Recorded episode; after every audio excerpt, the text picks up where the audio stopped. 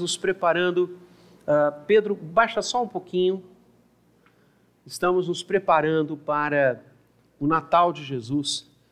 A pastoral de hoje, no boletim, de forma linda, fala acerca do lugar do Senhor na nossa vida, partindo da análise de Lucas, e de fato é uma expressão assim que Lucas fala lá do fundo do coração dele, né? Não havia lugar para eles na hospedaria. E o reverendo Gabriel nos propõe pensar sobre isso. Há lugar para o Senhor na nossa vida? Há lugar para Deus no nosso dia a dia? Há uma igreja na sua vida, como domingo passado nos foi perguntado desse púlpito e desse lugar de adoração? Há lugar? O que, que o Natal significa para nós neste tempo de preparo, nesse tempo de advento, nesse tempo de espera. O que afinal nós comemoraremos no dia 25, data escolhida pela igreja e aqui na nossa comunidade no dia 19? O que iremos comemorar? O que iremos celebrar? Mesa farta, bebida gelada, presentes trocados, abraço fraterno e gostoso da comunhão da família. É, é isso que a data do dia 25 traz para nós? Não.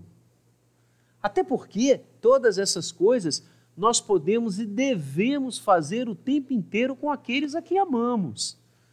Nós não precisamos esperar o dia 25 para cearmos juntos para nos abraçarmos, para nos presentearmos. Eu gostaria de receber presente todo dia. E eu recebo.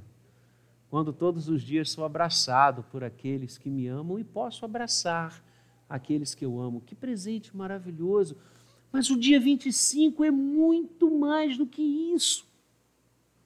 Eu diria infinitamente mais do que isso. Porque celebramos a vinda de alguém muito especial, que não veio a este mundo a turismo, veio a trabalho, veio a negócios, veio para realizar o maior negócio que eu e você poderíamos imaginar, porque ele veio para comprar com o seu sangue um povo de sua propriedade exclusiva. Aquele que nós celebramos no dia 25 é o nosso sumo sacerdote. E é exatamente essa continuidade do ensino na carta aos Hebreus que eu quero convidar você a abrir nessa manhã, no capítulo 5, dando sequência ao culto de domingo passado, pela manhã, quando o reverendo Maurício, de forma tão linda, nos inseriu no ensino, na carta aos Hebreus, neste passo que nós estamos, acerca do ministério de Jesus como sumo sacerdote. Nós tivemos o início disso no domingo passado e agora iremos coroar com a porção que vai do verso 1 até o verso 9. E eu peço a sua atenção intensa para a leitura desse texto, porque o só ler esse texto já nos ensina o que, que o autor deseja que nós conheçamos. Assim diz a palavra santa do Senhor, porque todo sumo sacerdote, sendo tomado dentre os homens é constituído nas coisas concernentes a Deus, a favor dos homens, para oferecer dons como sacrifícios pelos pecados. E é capaz de condoer-se dos ignorantes, dos que erram, pois também ele mesmo está rodeado de fraquezas. E por essa razão deve oferecer sacrifícios pelos pecados, tanto do povo como de si mesmo. Ninguém, pois, toma esta honra para si mesmo, senão quando chamado por Deus, como aconteceu com Arão. Assim também Cristo, a si mesmo, não se glorificou para se tornar sumo sacerdote, mas o glorificou aquele que lhe disse: Tu és o meu filho, eu hoje te gerei. Como em outro lugar também diz: Tu és sacerdote para sempre segundo a ordem de Melquisedeque.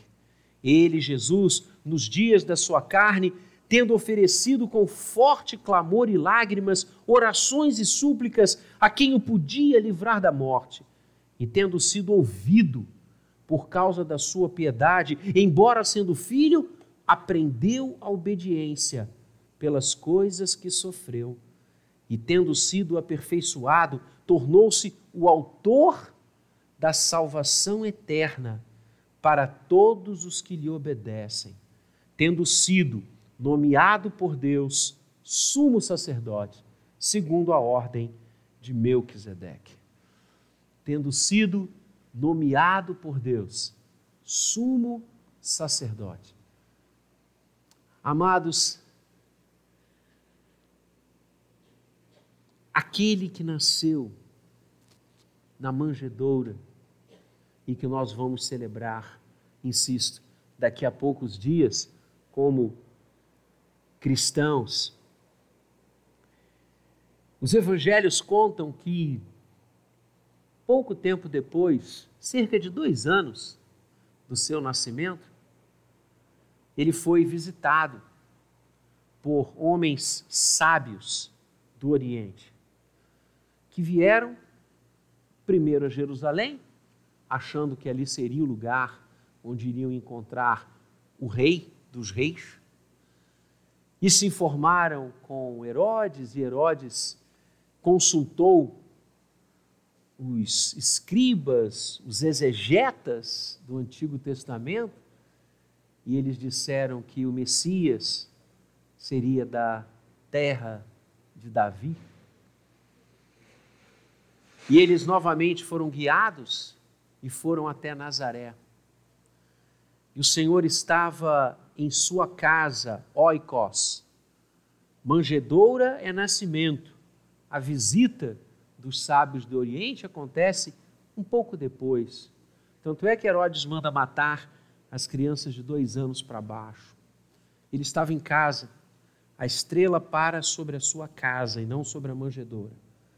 Então, nas representações do presépio, por favor, não coloque esses sábios que vieram do Oriente, porque eles não participaram da manjedoura.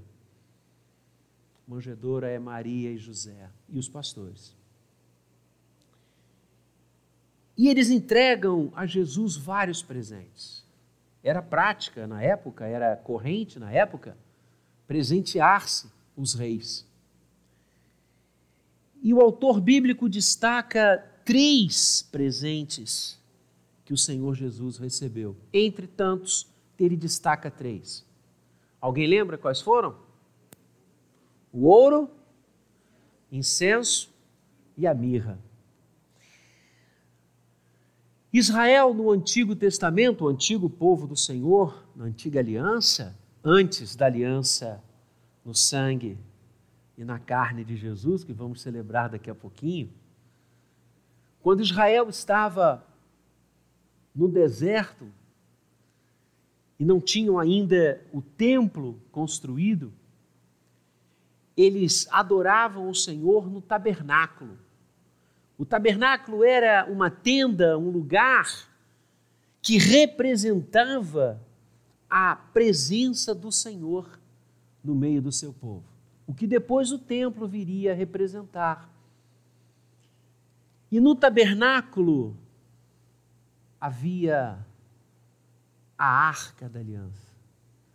E a arca da aliança habitou nos tabernáculos do povo de Deus, em algumas cidades, até que finalmente ela foi posta no Santo dos Santos, no templo. E a arca da aliança, onde o sumo sacerdote oferecia sacrifícios uma vez ao ano, no dia do perdão,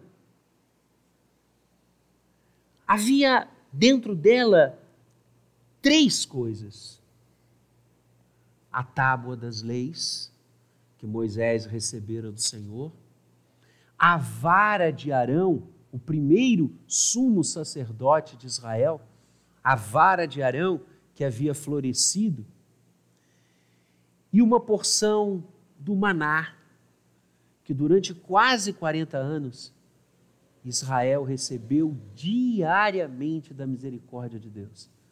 Quando o dia amanhecia, o arraial era inundado do maná, que era como uma broa de pão. Interessante é que a, o maná não adiantava você e eu, se estivéssemos lá no Êxodo naquela época, guardar o maná na nossa tenda porque de um dia para o outro ele estragava. Por quê? Porque Deus queria que o povo soubesse que ele não falha. Pode ficar tranquilo que amanhã vai ter maná de novo. Não precisa fazer reservas, porque a minha graça não acaba. Que coisa linda.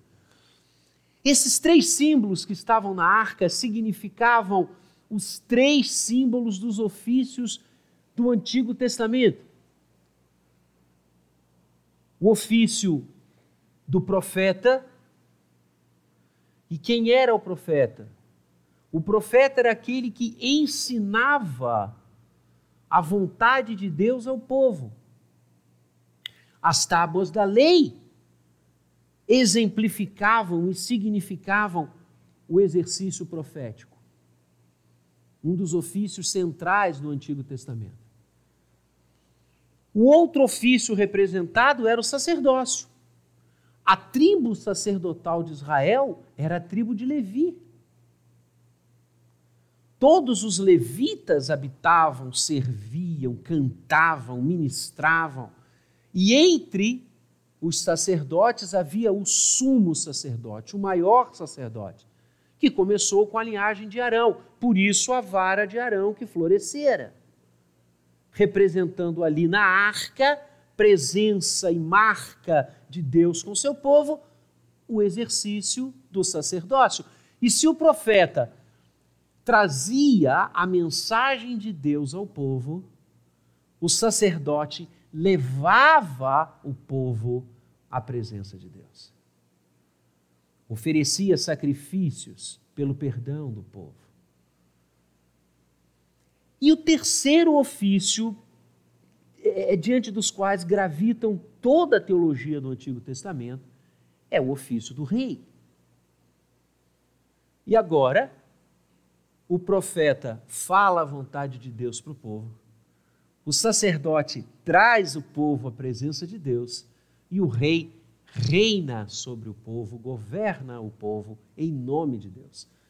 E o símbolo do rei é o maná a provisão, através da sua gestão, da sua inteligência, da sua capacidade, da sua unção dada por Deus, ele deveria fazer o que era bom perante o Senhor e alimentar o povo.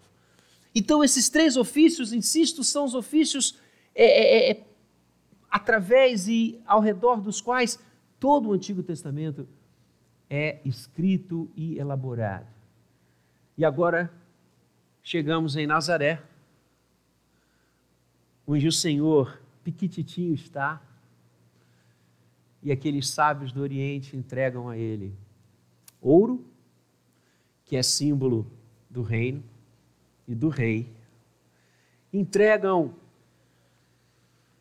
incenso, que é o símbolo do sacerdócio, e entregam mirra, que é o símbolo do profetismo. Na verdade, os três objetos, as três coisas que estavam na arca, apontavam para a manjedoura. Chegaria aquele que verdadeiramente seria o rei dos reis, chegaria aquele que verdadeiramente seria o profeta, ninguém antes falou como ele. E chegaria aquele que seria o sumo dos sumos sacerdotes. O sumo sacerdote perfeito. inigualável. E é exatamente isso que o texto que a gente acabou de ler traz para nós. O autor aos Hebreus está fazendo uma análise porque ele está falando para um povo que sabe o que ele está falando.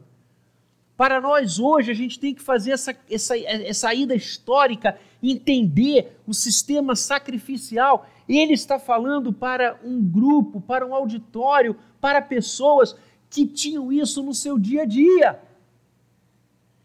E ele diz o seguinte: reparem, o sumo sacerdote, por mais íntegro, por mais puro, por mais uh, perfeito diante de Deus que ele possa ser, ele é homem, ele tem pecado, ele não pode, desde Arão, ele não pode oferecer sacrifícios apenas pelo povo, porque ele tem que oferecer sacrifícios por ele primeiro, e é isso mesmo. Ele oferta por ele, para Deus perdoá-lo, para que então ele possa oferecer sacrifícios a favor dos homens. E aí o autor de Hebreus diz: com Jesus não. Porque Jesus é o ápice. Jesus é o maior, inigualável. Não há outro que chegue perto. Se juntar todos os sumos sacerdotes que Israel já teve, desde Arão até agora, não chega na sola do pé, porque ele é o sumo sacerdote perfeito que Deus nomeou, constituiu, lá no grego, estabeleceu. Temos um sumo sacerdote humano, perfeito, mas sem pecado.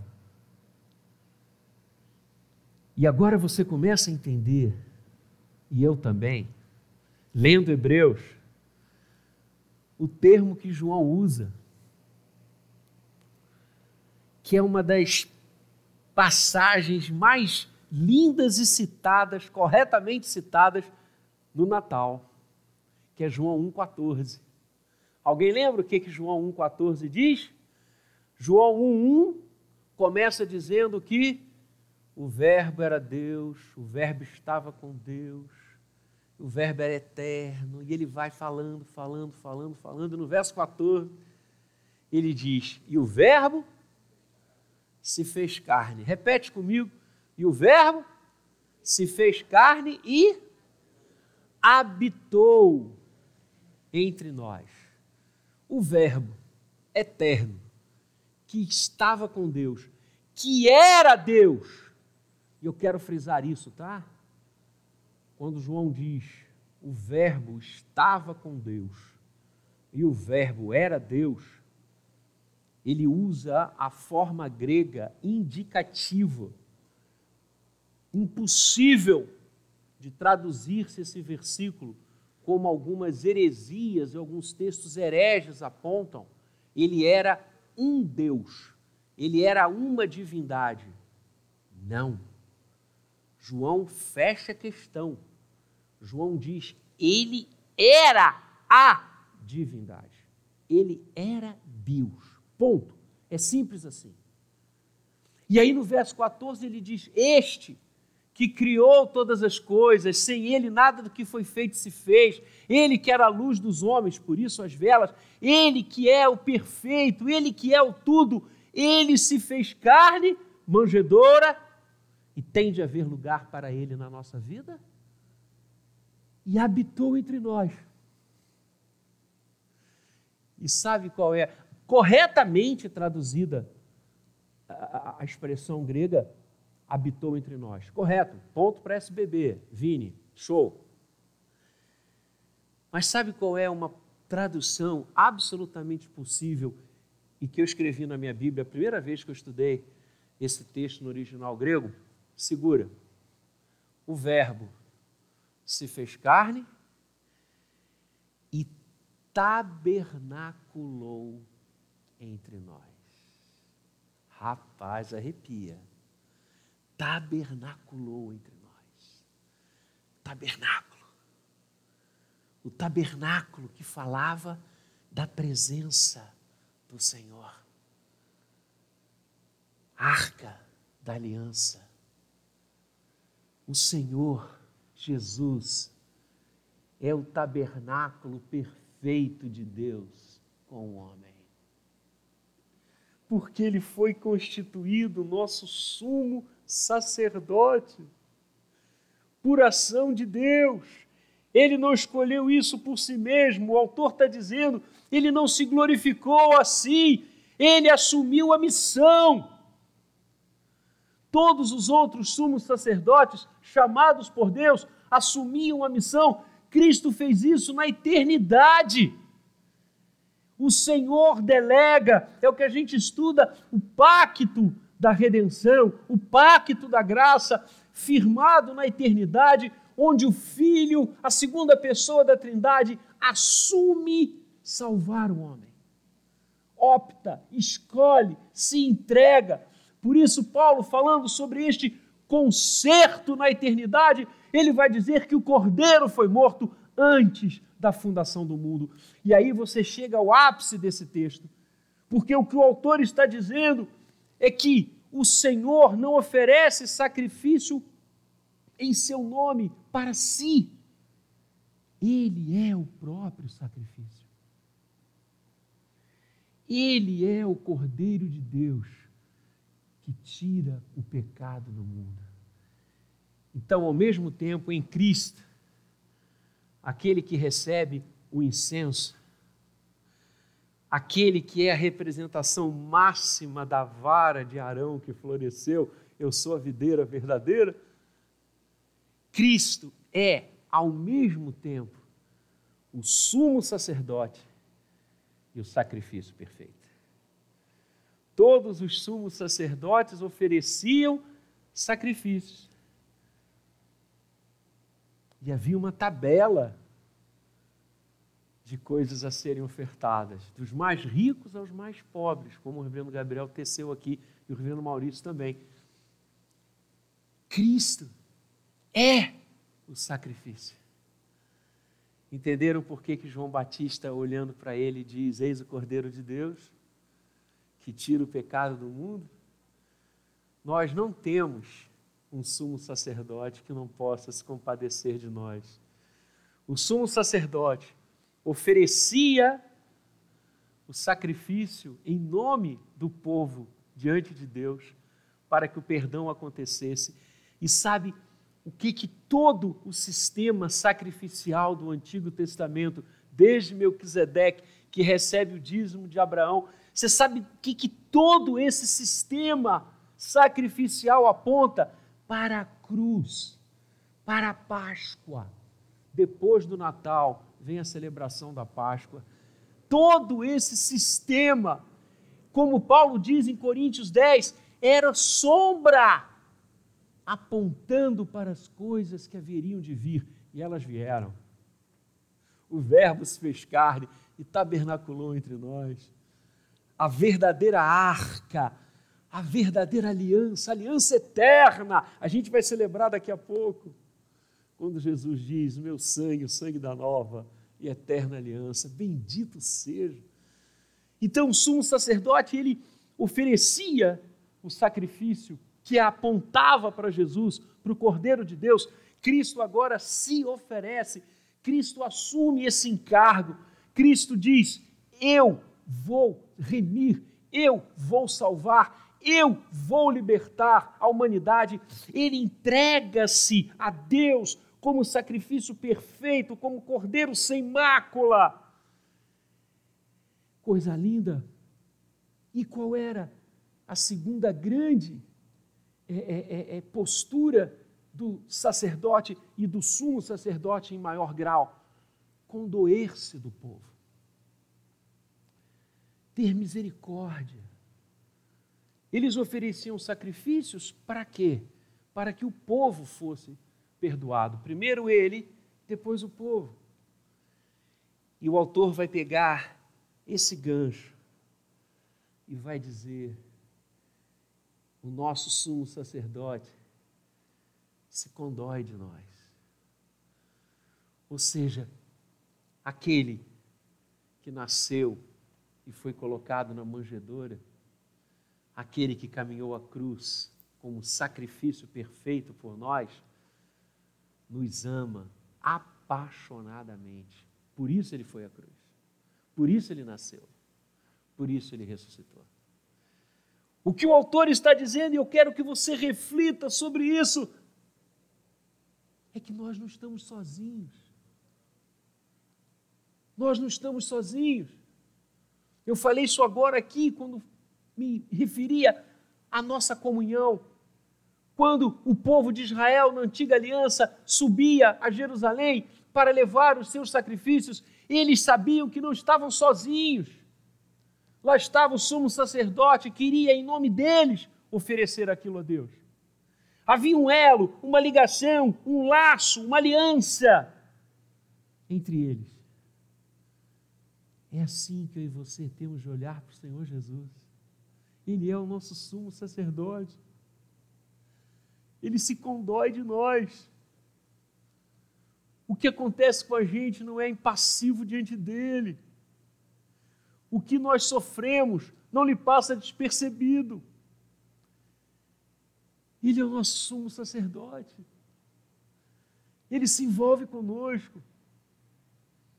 Ele caminha conosco. Ele nos ama tanto que se fez carne e habitou entre nós. Ele não vestiu-se de homem, ele tornou-se um homem. Ele não ficou lá do seu trono de glória dizendo: Como eu os amo, como eu os amo, como eu os amo. Ele veio. O nosso sumo sacerdote veio.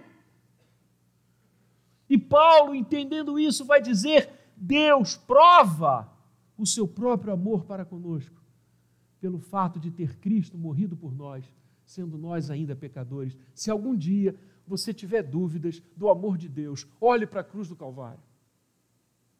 Olhe para a cruz do Calvário. Porque ali Deus provou a mim e a você que nós temos um sumo sacerdote capaz de se condoer com a gente. E ele diz mais: ele vai trazer a vocação dos sumos sacerdotes ao longo do tempo. E vai dizer que eles faziam aquilo em obediência. E ele vai dizer: olha, o nosso sumo sacerdote, e obstante, ser filho, aprendeu pela obediência. E aprendeu pela obediência nas coisas que sofreu. Verso 8. E no verso 7 você tem a, como eu acabei de falar, a integral junção entre o nosso sacerdote e nós quando diz que Jesus, nos dias da sua carne, ofereceu com forte clamor e lágrimas orações e súplicas a quem o podia livrar da morte, e foi ouvido pela sua piedade. Temos alguém que intercede por nós. Essa é uma das funções básicas do sumo sacerdote e do sacerdote, interceder por nós, a união entre nós e o Senhor. Temos alguém que intercede por nós. Temos alguém que clama por nós. Temos alguém que se condói de nós, que vive a nossa dor. E temos alguém que obedeceu por nós. E aí a gente vai lembrar de Paulo, quando Paulo diz que na plenitude dos tempos, Deus assumiu a forma humana e tornou-se obediente até a morte de cruz. Esta obediência o autor de Hebreus traz, e eu quero com ela terminar essa reflexão. O nosso sumo sacerdote, Cristo Jesus, aliança perfeita, o tabernáculo eterno, ele obedeceu a Deus. E foi obediente até a morte de cruz. Que tipo de obediência eu e você agora como remidos, agora como perdoados por causa do sacrifício que o sumo sacerdote ofereceu ele mesmo em prol da gente. Ele se deu. Que tipo de obediência eu e você temos vivido diante do Senhor? Temos sido obedientes como o nosso sumo sacerdote foi? Temos orado como ele nos ensinou a orar, dizendo: A tua vontade se faça assim na terra como no céu? A oração do Pai Nosso queridos, assim conhecida, ou a oração do Senhor, não é para que nós a verbalizemos 10, 15, 20, 30 vezes de uma forma repetícia, mecânica, é para que a gente viva essa oração. Essa era uma marca dos rabinos. Eles tinham orações que definiam e caracterizavam os seus seguidores. E essas orações eram buscadas, não apenas repetidas, mas sim vividas temos vivido que a tua vontade seja feita na terra como no céu? Temos obedecido a Deus? Nesses dias tão doidos que nós estamos vivendo, temos obedecido a Deus? A vontade de Deus é o nosso alimento, como o nosso sumo sacerdote nos ensinou quando ele disse isso que a minha vida é fazer a vontade do Pai. Os meus parentes, os meus pais, mães irmãos são aqueles que fazem a vontade de Deus. Nós temos obedecido ao Senhor como nosso sumo sacerdote aprendeu a obedecer através das coisas que sofreu. Esse aprendizado é constante, permanente. O Senhor nos ensina isso. E é tão lindo, porque às vésperas da sua crucificação, o Senhor Jesus orando, e a sua agonia foi tão grande que o seu suor se transformou em sangue. E a medicina vai nos dizer que isso ocorre quando o ser humano chega a um grau quase que insuportável de exaustão. O seu suor se transforma em sangue. E ele diz: Pai, se possível, se possível, passa de mim esse cálice. Não era possível. Não era possível. Porque só Ele, como Cordeiro perfeito, poderia se oferecer por cada um de nós. Mas Ele ora e diz: se possível, passar esse cálice, passa. Mas que se faça a tua vontade. É assim que eu e você temos vivido diante de Deus. Temos feito a vontade dEle. Cristo, nosso sumo sacerdote, fez. E como fez? e fez lindamente. E fez maravilhosamente. Pedro diz que o Senhor deixou-nos pegadas para que andássemos nelas. Temos obedecido a Deus? Temos sonhado em agradar a Deus? Ou a nossa vida entristece o coração do Senhor? Ou a nossa vida, como o autor diz aqui em alguns versículos anteriores,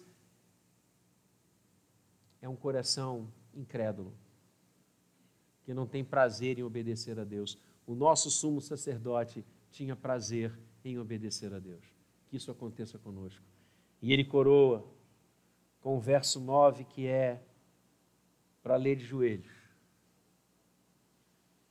E Cristo, nosso sumo sacerdote, embora sendo filho, aprendeu obediência pelas coisas que sofreu e tendo sido aperfeiçoado ao máximo, tendo alcançado o topo, tornou-se o quê?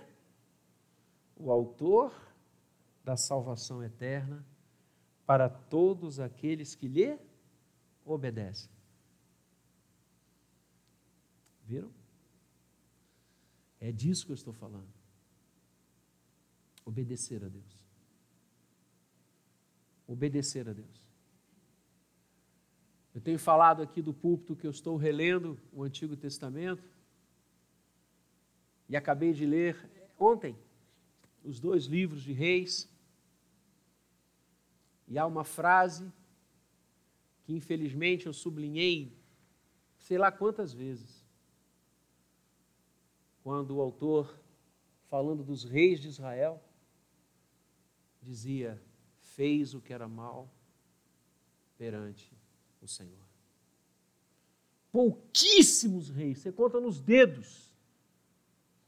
A frase é: fez o que era reto perante o Senhor. A imensa maioria fez o que era mal perante o Senhor. Quando eu acabei de ler ontem em casa, imediatamente comecei crônicas, eu orei e disse: Senhor, que eu seja e aprenda como o meu sumo sacerdote, que eu seja obediente a Ti, que eu faça o que é bom perante o Senhor.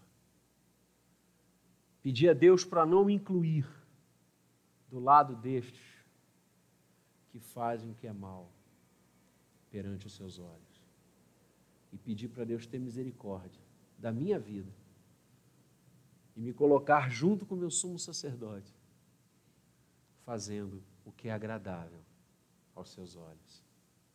Porque o Senhor Jesus se tornou o autor da salvação eterna, não passageira, não episódica, não circunstancial, mas a salvação eterna para todos os que lhe obedecem, tendo sido nomeado por Deus sumo sacerdote. Que o Senhor nos abençoe e que a gente vibre muito por ser de Jesus.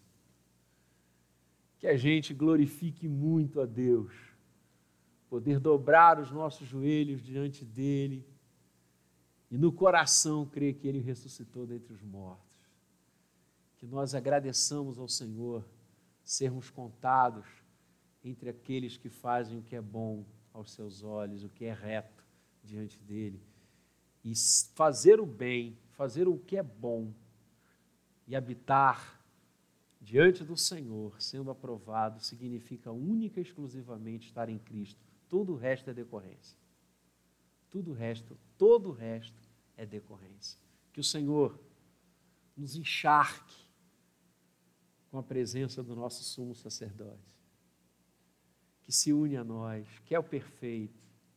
Todas as coisas foram imagens e setas apontando para Ele, sombras do que haveria de vir. Ele veio, ele veio e recebe o selo do sumo sacerdócio. Ele é o sumo sacerdote perfeito, que vai à cruz e se entrega a si mesmo por nós, porque ele não precisava fazer sacrifícios assim, ele era perfeito. Ele se entrega por nós, ele é o sacrifício perfeito e o sacerdócio perfeito que o entrega. E agora, nele, vivendo nele, obedecendo-o, nós nos tornamos herdeiros do que ele conquistou para nós, herdeiros desta nova e eterna aliança. Herdeiros por Deus deste novo e vivo caminho, não mais no império das trevas, mas no reino do Filho do seu amor. Que Deus nos abençoe. Bendito seja o Senhor pelo nosso sumo sacerdote.